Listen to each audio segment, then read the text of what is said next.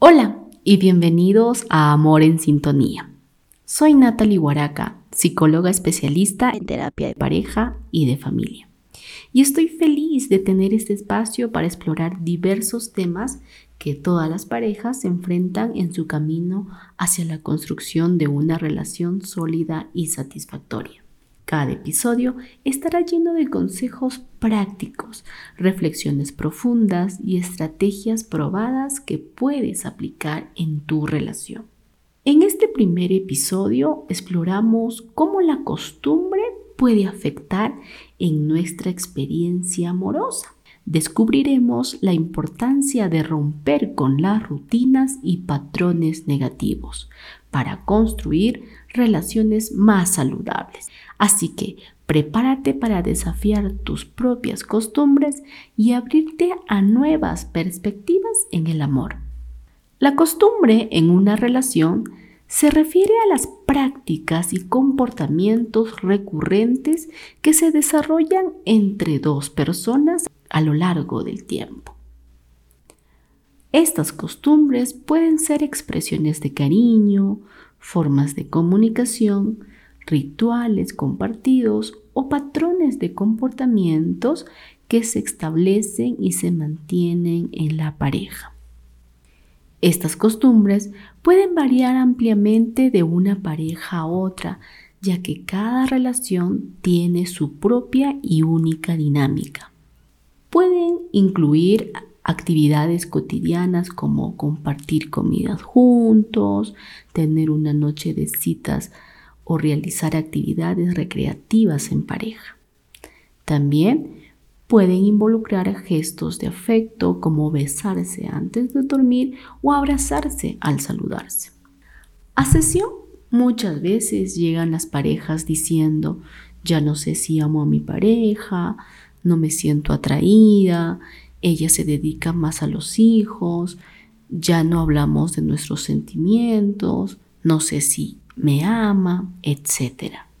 Estas frases están refiriendo insatisfacción en la relación. Son quejas de que algo no está funcionando y ello es importante comprender para evitar que toque fondo y destruya la relación. Tenemos la historia de Lucía y Ronald con 10 años de matrimonio y con hijos adolescentes.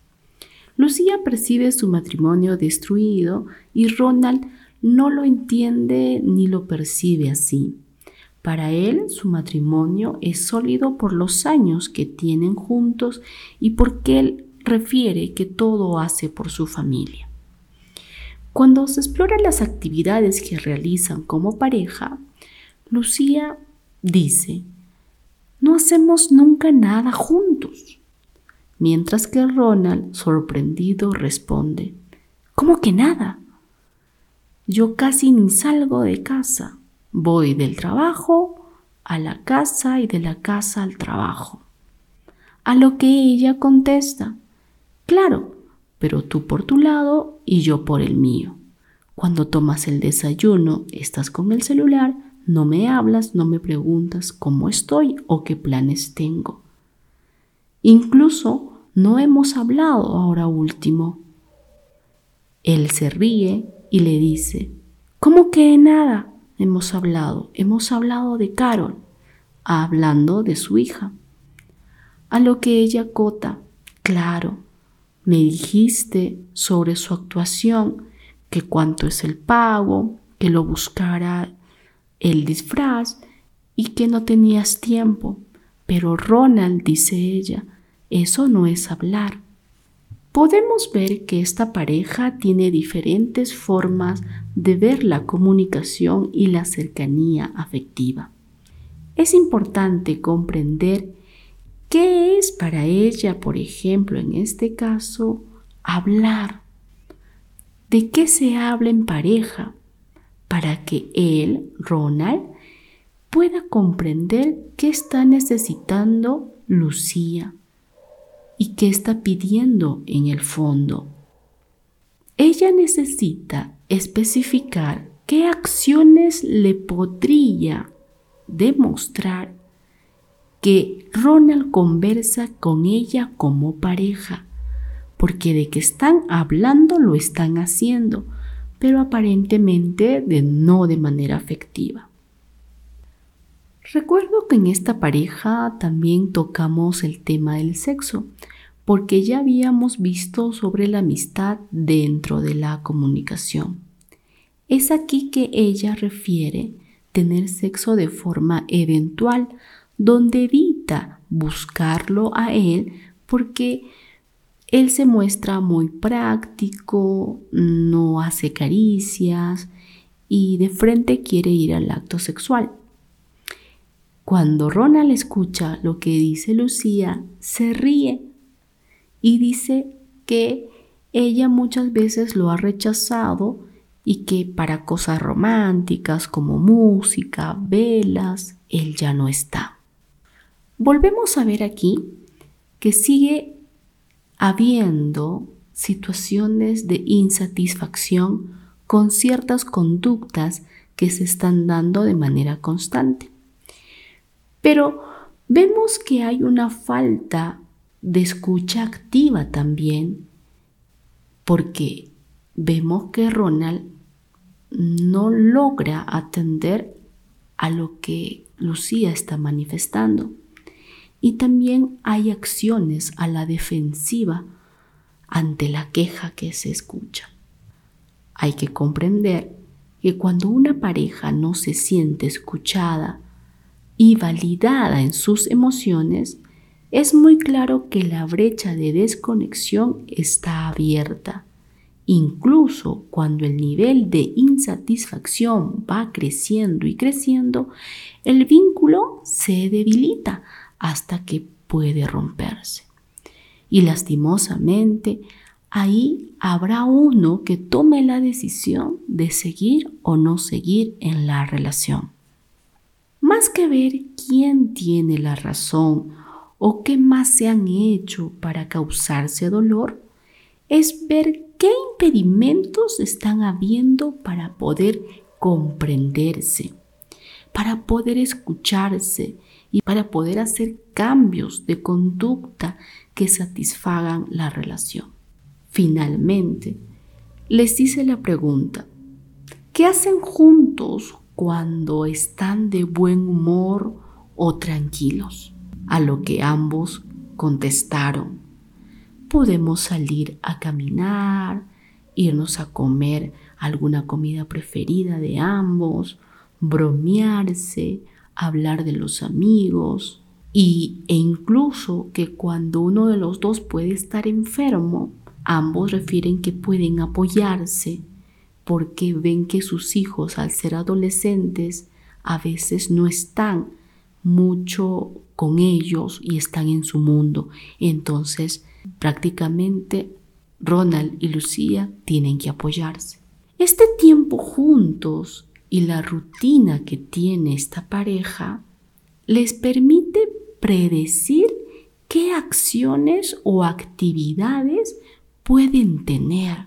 Incluso saber que hay ciertos momentos en el día o quizás en la semana donde se pueden involucrar. Al final, esto les forma tradiciones y rituales que pueden trascender en el tiempo a través de los hijos. Como vemos, hay relaciones que por más que sean largas, no necesariamente son buenas. Entonces, por más que tengas 10, 5, 3 años, es importante que te fijes cómo están por dentro. En la historia de Ronald, es importante que a él lo ayudemos a concientizar si se siente conforme con la relación, porque él llega con la idea de que todo está bien.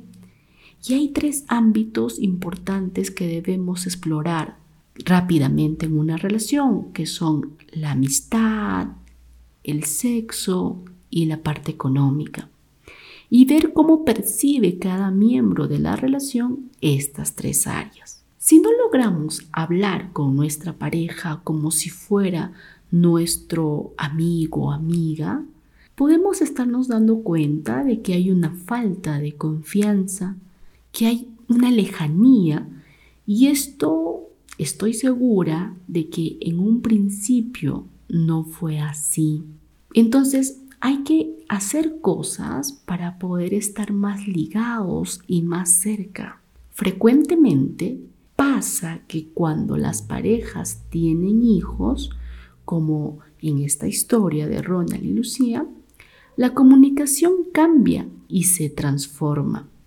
Pero es que también permitimos que esta transformación sea inadecuada para la relación. Solo a veces hablamos de los hijos, de la casa, de la comida, olvidándonos de que cuando empezamos la relación hablábamos de nuestros intereses, de lo que nos emocionaba, de nuestras alegrías, de nuestras tristezas, y entendamos que estos temas cambian con el tiempo. Así que como una especie de ritual habría que quizás poner en el calendario cada cuánto nos vamos a preguntar y vamos a buscar saber de nuestra pareja. Como vemos, las costumbres pueden crear un ciclo repetitivo de comportamientos poco saludables. Hay parejas que se han acostumbrado a evitar conflictos y no hablan abiertamente de sus problemas llevándolos a una acumulación de resentimiento y falta de comunicación efectiva, para lo cual una de las estrategias es romper con esas costumbres negativas y afianzar las positivas, así establecer una relación con bases más sólidas. También es importante ser específicos de cómo me siento amado o amada por mi pareja para que la otra persona pueda comprender y entender lo que uno está necesitando en la relación y así seguir con el compromiso de mantenernos juntos. Finalmente, podemos ver que en su lado positivo, la costumbre puede ser reconfortante, ya que brinda estabilidad y conexión emocional así como ayuda a establecer un sentido de intimidad y confianza mutua en las parejas. La costumbre se torna negativa cuando caemos en una rutina que nos aleja, donde no existe emoción en hacer cosas nuevas y nos acostumbramos a vivir de una forma aunque ésta no nos guste incluso llegando a no desear cambiar a pesar de lo mal que nos podamos estar sintiendo dentro de la relación. En esencia, encontrar un equilibrio saludable entre la comunidad y la necesidad de variedad y novedad es importante. La comunicación abierta y la disposición para adaptarse y hacer ajustes pueden ayudar a mantener viva la chispa de una relación que a pesar de la rutina diaria puede tener sus efectos.